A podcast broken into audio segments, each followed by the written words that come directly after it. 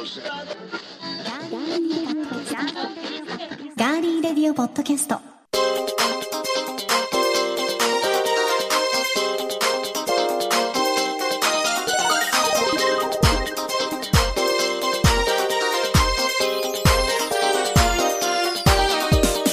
皆さんこんにちは。6月8日火曜日いかがお過ごしでしょうか。今週も名古屋のスタジオからお送りしていきます。ガーリーレディオポッドキャストお相手は高田沙織です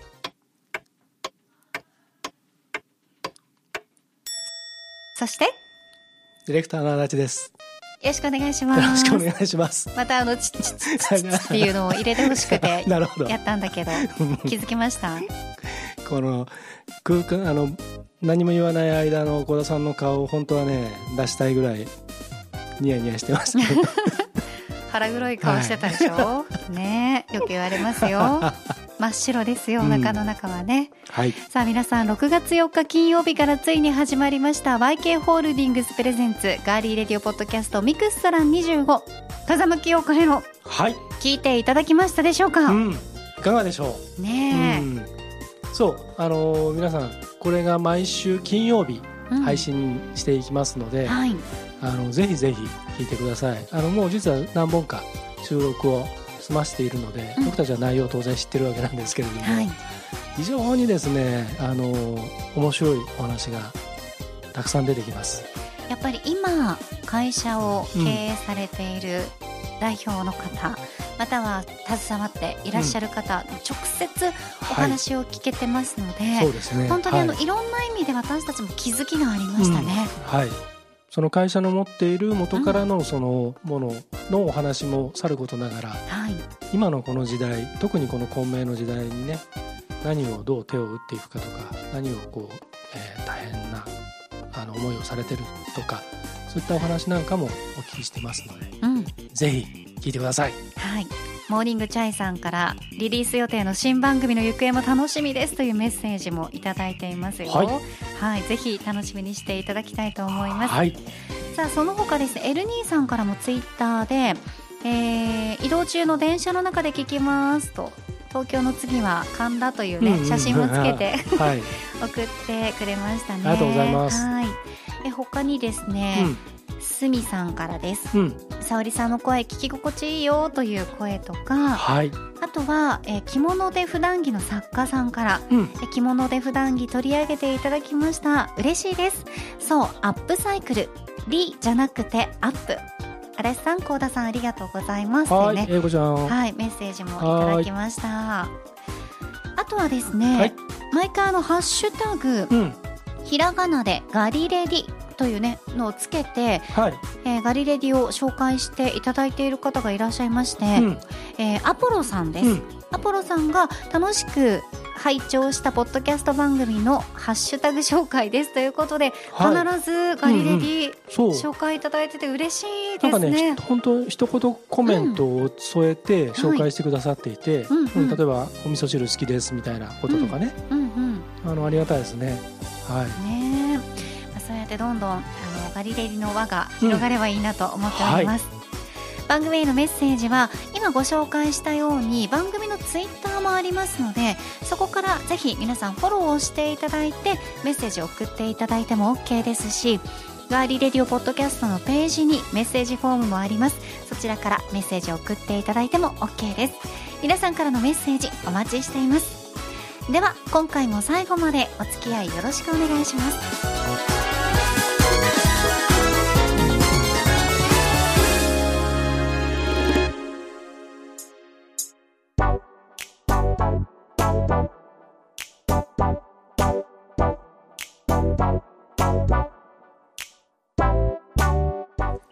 名古屋のスタジオからお送りしていますガーリーレディオポッドキャスト。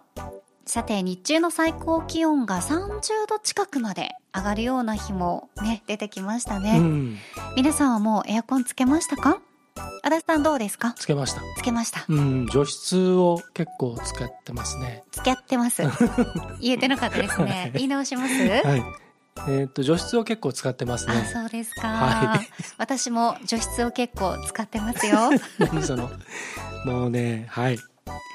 えまだ真夏のような本格的な暑さが続く季節ではないんですがエアコンのプロによりますとこの時期に一度冷房を試運転すべきだということです、うん、暑くなってから故障が分かってもやっぱり困っちゃいますもんね。そうですね、うん。エアコンなどを製造するダイキンによりますとこの時期に冷房を試運転すべき理由というのは故障や不調などを早めに見つけていただきたいからだそうです。はい。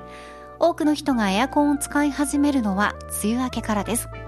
ただ7月や8月は毎年修理点検の依頼のピークで5月のおよそ3倍にもなるんだそうですね、うん。エアコンの修理や設置工事をする人が一時的に不足して2週間以上も待たされてしまったという例もあります。はいここ数年は例年にない暑さが珍しくないので特に体力のない高齢者の方や小さなお子さんのいる家庭では早めに点検しておきたいものです。ではどういったことを点検すればいいのか試運転の手順ご紹介していきます、はい。皆さんも一緒に確認していきましょう。はい。まず事前の確認3つです、うん。1フィルターは掃除してあるか。2室外機の周囲に物が置いてないか。3電気プラグの周囲はきれいか。この3つを確認したら試運転に入っていただきます。うん。試運転の手順はたったの2つなんです。はい。まず一つ。エアコンの設定温度を一番低くして10分ほど運転。例えば18度が一番低いうん。エアコンだったら18度にしてください、うんここで冷風がきちんと出ているか異常を示すランプがついていないかをチェックします。はい。続いて2つ目。このチェックが終わった後にそのままさらに30分程度運転します。エアコンの本体から水漏れがないか変な音や変な匂いがしないかをチェックですエアコンの室内機には熱交換器が入ってましてうん。使っていると結露してそのお水が室外に捨てられる仕組みになっています。はい。これがエアコンから室内に漏れたりしないか確認するための時間30分です。はい。運転中に聞き慣れない音や不快な匂いなどがしないかも気をつけてみてください。はい。この試運転チェック以外にもその代金による調べによるとえ問い合わせで意外に多いのがエアコンが動かないと思ったらリモコンの電池が切れていたということが原因というのもあるそうなので、うんうリモコンも合わせてチェックしてくださいね。はい。さらにエアコンを効率よく使うためのコツなんですが大抵風は斜め下に吹き出す設定になってますよね、冷たい空気は低い位置に溜まりやすい性質がありますエアコンは高い位置にある室内機のセンサーにより動きますので冷やしすぎたり足元ばかり冷えやすいんです。風の吹き出しをまず横向きにして下に溜まった冷たい空気を扇風機やサーキュレーターなどでガッと上に送ると部屋が均一に涼しくなり無駄な運転も抑えられるそうです。はい。また体感温度には温度だけではなく湿度が関係してきます。ムシムシするときは除湿機能を上手に使うことでより快適に過ごしやすくなりますよ、うん。基本的なことですがフィルターも大事です。はい。ホコリで目詰まりしますと吸引する空気量が少なくなって部屋を冷やす力が低下します。2週間に一度を目安にフィルター掃除をこまめに行いましょう。はい。ありがとうございましたやってみます。っていうかもうやってます。やっぱり、はい。ね、でもフィルターの掃除なんですけど2週間に1回ってちょっとなかなかできない私。おー。やっても1ヶ月に1回かな。前最近最近っていうかもう2ヶ月3ヶ月2ヶ月前ぐらいに、うん。エアコン前使ってたやつはもうあの使えないって言われて、うん。古すぎちゃって、うん。何年使ったんだろう？ん。う10 12年はい。もう修理すらできませんって言われたので、うんうん。私ダイキンさんにいたしました。ああそうなんだ。ダイキンさん聞いてますか？今日はダイキンさんの紹介しましたよ。はい。あのダイキンですよ。スポンサーのお申し込みはこちらまで。はい。よろしくお願いします。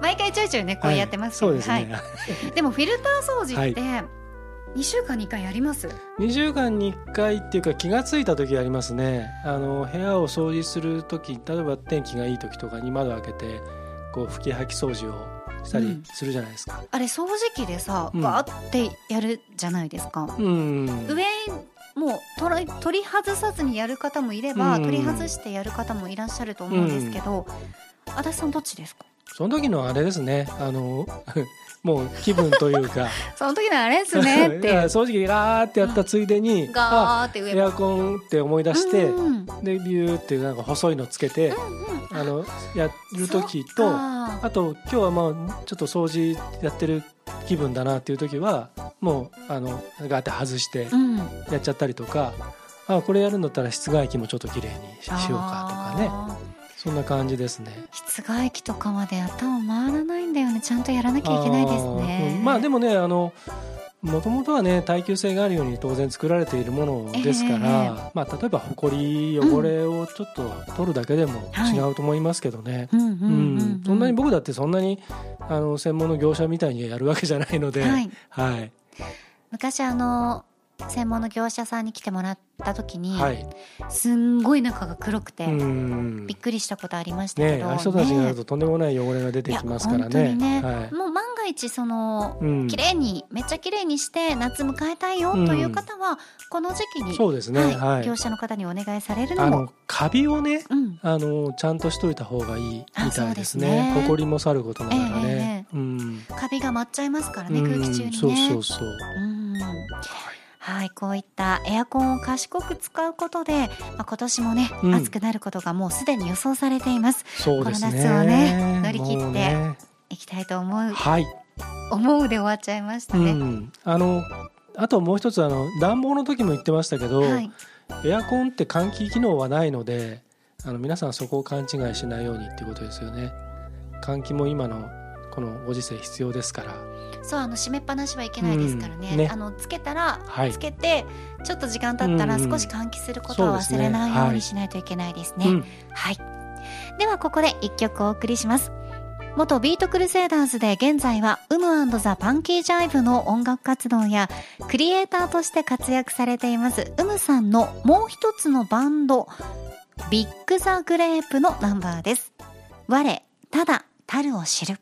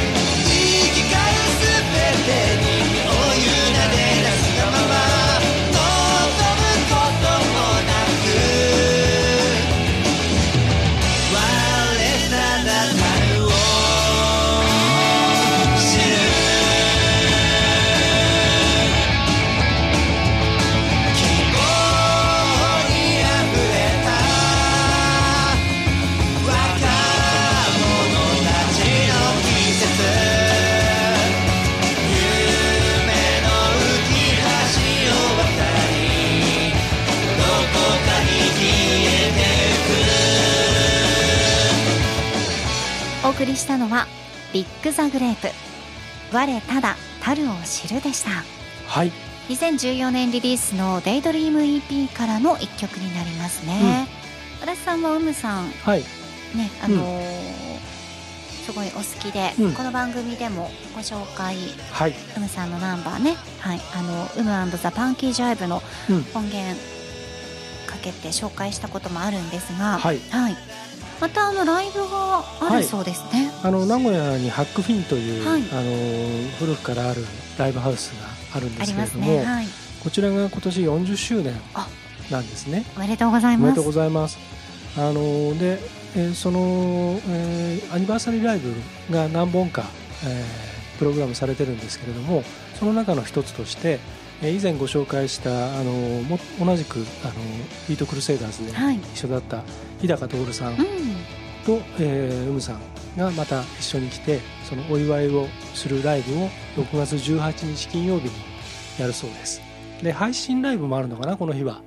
うん。なのでぜひあのオンラインンでも。オンラインでも見れると思いますし、でまあこのご時世なんでねあの入場人数制限をしながらいろんな対策をちゃんとしながらやるみたいですけれども、はい、あのちょっと余談で私事で言いますと僕現役時代の最後の、えープレイヤーとして、えーちゃんと、えーブッキングされて出演したライブハウスがハックフィンが最後ですああそうなんですうん、そのね、後ゲストとかいろんな形ではいろんなとこ出てますけど、ん。はい、何歳の頃？もうずいぶん前ですね。25歳ぐらいの時ですからね。若い。はい24歳かな。そのくらい、うん、の時に最後に、うん、現役今日が最後ですっていう感じで、ええその当時いたバンドはそのまま続くんですけど僕はもう抜けるっていう。抜けて今のこっちの道に進むっても決めてあったので、はいはい、その最後のライブがハックフィンでした。なんかそういうあのバンドをやられていた方もそうですけど、うん。音楽に携わっていらっしゃった方っていうのは必ず自分の本当に思い出に残っている箱っていうのがいくつかありますよね、うんありますあります。足立さんの中ではそのはい一つの箱がハックフィはい。ンなんですね、そうです。うん。まあ、そんなハックフィンで6月18日金曜日にはねハックフィン40周年アニバーサリーライブが行われますのでうむさんも日高徹さんと一緒に出演されます。ぜひ皆さん気になる方は名古屋ハックフィンのホームページなどご確認くださいって目覚めたありふれた夏の歪み One, two,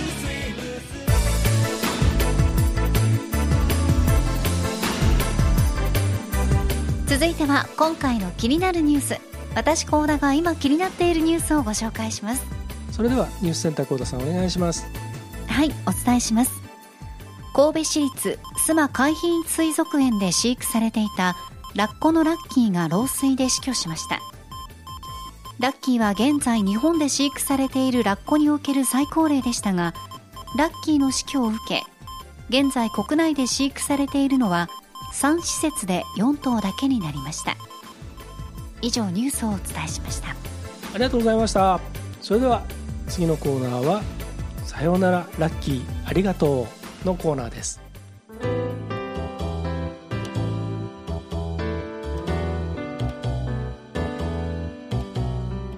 さよならラッキーありがとうって思われてる方がたくさんいらっしゃるでしょうね、はい。現在神戸市立須磨海浜水族園はリニューアルオープンに向けた改修中ではあるんですが、うん。このねラッコのラッキーラッコにおける最高齢だったんですよ足立さん。わかる？う んラッコって知ってる？るって言われても。ラッコわかる、うんわかるわかる。幸田さんがビーバーと間違えてたやつね。それ、はい。そうそう、はいなかなか間違える人い。ないんでしょうけど、それ幼少期ですからね、今間違えてたら、あのバカちゃんなので。まあ、わかる、大体わかるでしょうけど、水面をぷかぷか浮いて、お腹の上でそう、貝殻を抱くね、愛くるしい、そうそうそう、カカカカカそうそうそう、あの愛くるしい姿から、水族館の人気者となっているラッコですよね。はい。かつて日本では1994年のピーク時に、なんと122頭が国内で飼育されていました、うん。大人気だったからね。私ねラッコ好きになった理由がちゃんとあるんです、教えてください。小さい頃うにん。長崎にうん。お父さん、まあ、長崎県内で私県北に住んでたから、うんうん長崎市内に多分よ間違えてたるかもしれないけど、バイオパークっていう名前じゃなかったかな、うん。なんかうんとりあえずなんか水族館に行ったのよ、はい。はい。あの長崎市内に住んでるおじさんたちの家族とうちの家族で、うん。でラッコを見てすごい可愛いと思ってでお父さんとお母さんにラッコのぬいぐるみをおねだりしたんですよ。そしたらいつもね、うん。なんか「いやそがんといらん」とか、うんうんもうまたそがんとか買おうとしてもダメって、うんうんちゃんダメって言われてたのが、はいはなんかいいよって言ってくれたんですよ。で買ってもらって、うん。もうそのぬいぐるみもすごい可愛くてそれからラッコってすごいなんて可愛いんだろうって思ってラッコが好きになったんですけど。うんなるほど。そうだからもうすごい図鑑とかでラッコ見漁りましたもん、ええええええ。ね。ビーバー見ててもうラッコだと思っちゃったんでねだからね。そうあラッコって器用なんだなって思って。あ小屋作ったりするんだ、うダムダムダムも作れるんだな。って思ってたんですよね。思ってたんだね、うん、違ったっていうね、うんよかった見れてよかったです、うん。そこにもあのビーバーもいたから違いが分かって、すごい勉強になりました、はいはい。ビーバーエアコンっていうのもありますもんね。あそう。ね。今日エアコンの話しましたけど、ビーバーエアコンってどこだっけ？うんまあ、霧が忘れちゃいましたけど。霧ヶ峰。霧ヶ峰とかですかね。三菱か。三菱でしょうんそれは、そうです、ん。あそうかまあいいか。そうそうそう。はい、戻りますね、はい。え日本国内でこの飼育数が減少した理由というのが、うん。ラッコが多く生息するアメリカの国内法で野生の個体の捕獲が禁止されていることによるものではい、現状ラッコの飼育数はアメリカ頼みになっているそうです、うん。ただアメリカでもラッコの生息数というのがこう減少したことから捕獲禁止となった背景がありますよね。はいでアメリカの一部の地域では野生の個体数が少しずつ回復してきているという話もあるそうなんですが、うん。今後海外からラッコを迎え入れられるかどうかはわからないそうです、うん。そして現在日本国内のラッコどこにいるのか紹介してもいいですか？はいお願いします。はい。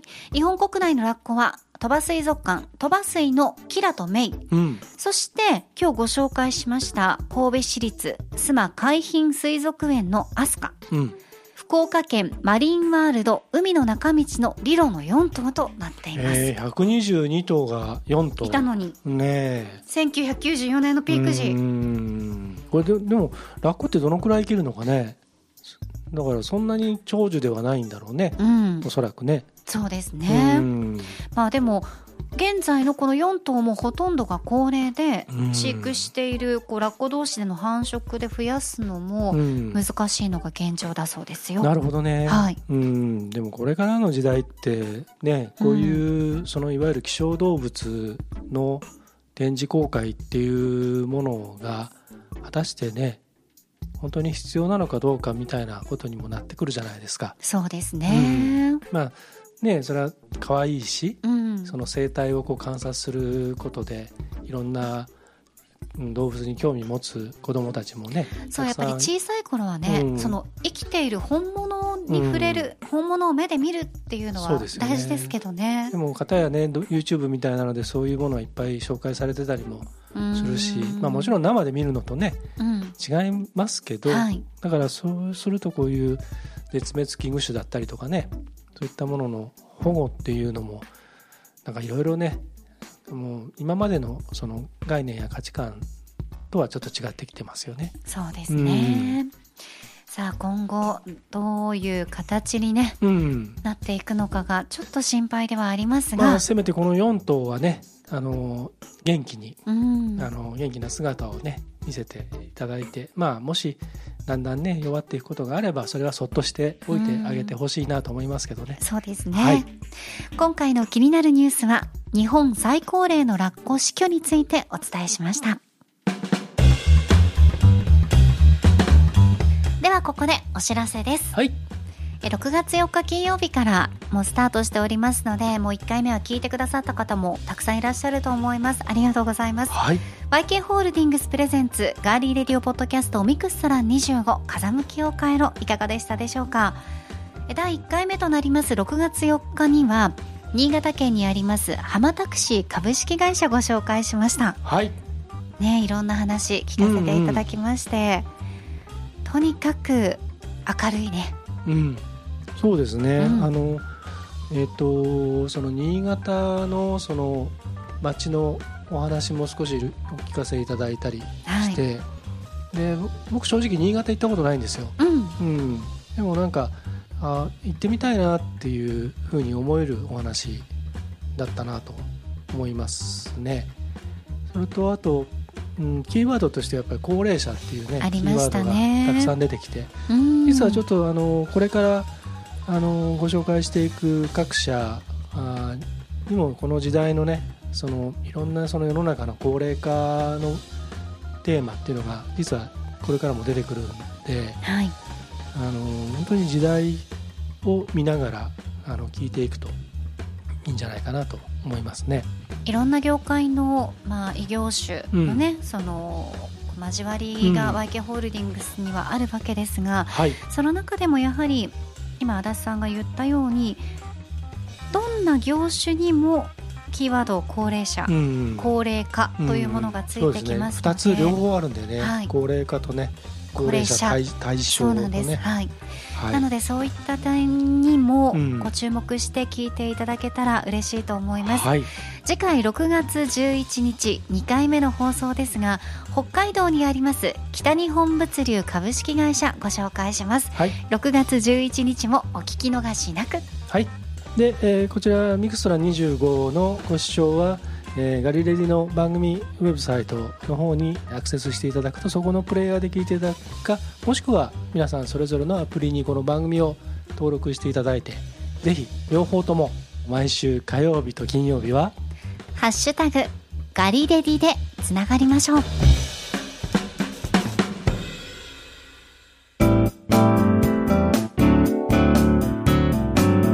名古屋のスタジオからお送りしてきましたガーリーレディオポッドキャストエンディングのお時間です。はい、あっという間でしたうね、んうん。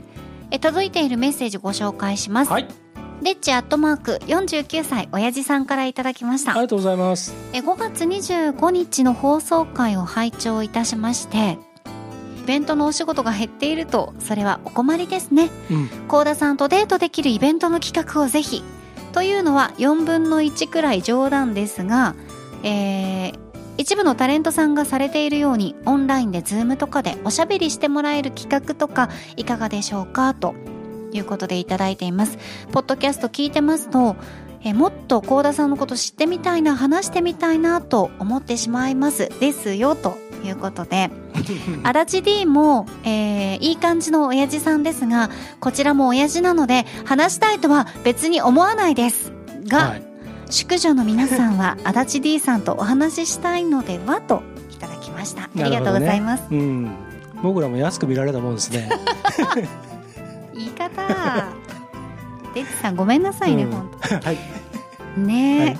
なんかね機会があったら直接、そうそう、うんだから皆さんで。イベントとしてねあそうです。そのガリレディのその,、はい。あのオフラインイベント、うん。ライブイベントみたいなのうんうんうんは前から言ってるように、本当は、えーずっと前からうんそういう話は僕たちしてるんですけどです。はい。でこれ再開したのがまあコロナ禍の真っ只うん中でしたしで再開後もそういうご意見も、えーいくつかいただいているんです、はい実は。はい。ただ今ちょっとね、あのやれる状況ではないのでいつかそういうことがあればそんなお一人から5万も10万も取りませんので。それデッチさんのねあの案が高すぎるという、はいはいはいまあ冗談ですがって書いてありますからね。はい。なのでまたええ会えるようになった時には、ぜひレッチはいアットマーク49歳親父さんも参加してください。はいはいお願いしますありがとうございました。ではエンディング恒例です。まるまるの時に聞きたい一曲。はいえー今回はですね、はいマコロンさんからのリクエストが来ています。おありがとうございますえー、高田さん、足立さん、こんにちはこん。にちは仕事で必要な資格試験を7月に控え、うん。物覚えの悪くなった頭に鞭を打ちながら受験勉強しています、うん。そこでファイトが湧いてくる曲を選んでほしいです。よろしくお願いします。といただきました。頑張ってるんですね。ですうねん。ではそんなマコロンさんからのリクエストにお答えしましょう。はい。自分を奮い立たせたい時におすすめのファイトが湧いてくる曲です。はい今週はえー幸、田さんが先行ですのでそれでは、えー早速紹介してもらいたいと思います。自分を奮い立たせたい時におすすめのファイトが湧いてくる曲先行幸田沙織。サンボマスターできっこないをやらなくちゃ。はい、はい。いいですね。もうこれは歌詞通りです。うん諦めないで、うん。どんな時も、うん。君ならできるんだどんな時も、うんうん。ファイト、はいとうん。うん。これにつきます。はい頭から最後まで本当にええ。こう湧き上がらせてくれるような、えーそうですね。広瀬すずと土屋太鳳が2人して頑張れ頑張れってあの応援してくれてると思って。そう、はい。チアダンで、うん。それ。はい。見てみてください、はい。ありがとうございます。では続いていきましょう。高校足立剛ですよ。いいですか、大丈夫です。自分を奮い立たせたい時におすすめのファイトが湧いてくる曲。高校足立剛銀河鉄道999のテーマ五大五あれもイントロがいいね、うん、もうイントロ流れただけでもうね、こうグッとね湧いてくるでしょ、そしてもう出だしが、うん。さあ行くんだ。そうそうそう。ね。これね間違っても EXILE のやつ聞いちゃダメですよ。あんななよっとなよっとしたやつは。言葉が悪いですよ。ゴダイゴのやつを聞いてください。エグザイルファンの方も聞いてらっしゃいまうんすから、あの聞かなくていいです これはあの個人的はない。足立剛の意見ですので、はい。番組としての意見ではございません。ダメとかじゃないですよ。あのあのカバーがダメだっつってる。ああ、はい。なるほど、うん、あんななよっとした歌じゃないんですあれは。違うんですね。わ、かりました、はい。以上こ 個人の意見でした、はい。ということでマコロンさんぜひこの2曲を聴きながら受験勉強頑張っていただきたいと思います、はい。ありがとうございました。皆さんも〇〇の時に聴きたい〇〇の1曲こんな時に聴きたい曲なんかないですかっていうようなメッセージもぜひお待ちしていますので、はい。メール送ってください。さあ今週もねなんかこう6月に入って2週目ですけどなかなか梅雨時期でうん。頭もぼーっとするしはい。すっきりしない。うん。そんな時もありますよ。ありますね。うん。うん。今日もね、うん。収録中ちょっとなんかね私ちょっと途中ぼーっとしちゃいました。僕も。僕ねこの前ね、うん。あの誰もいない夜道をね、はい。あの歩いてたんですね、はい。そしたらね暴漢に襲われましてね。は？もうね傘でめった打ち。えどういうこと？え初耳なんですけど。でねさらにねなんかね缶チューハイを頭からかけられてね「こら!」っつってね追いかけたら逃げられちゃった。なんか財布とかを取られようとしたの？うんうんなんかそういうことがありました。走って追っかけられたの？うんうんうん。うん。普通に歩いてたらね、うんあの暴漢に襲われてねえ？え傘でもうめった打ちにされてね。どういうこと？本当に。警察に言いました？うんうん言ってない言ってない。危ないですよ。なぜなら知ってる人だったから。怖っ！ちょっと怪奇現象怪奇現象面白いニュースでした。やば。ちょっと。はい。え？ええ。目が覚めました？こー、れで。目覚めました、はい今。皆さんちょっと今ドキッとしませんでした、はい。私ちょっと今、はい。鳥肌がすごいんですけど またあのこの話、はい。これ収録終わってから詳しく。詳しく剛殿に聞きたいと思いますけど。笑ってるっていうことで皆さん察してください。あの大丈夫だったということで、怖っ。チューハイまでかけられて、はい、頭からね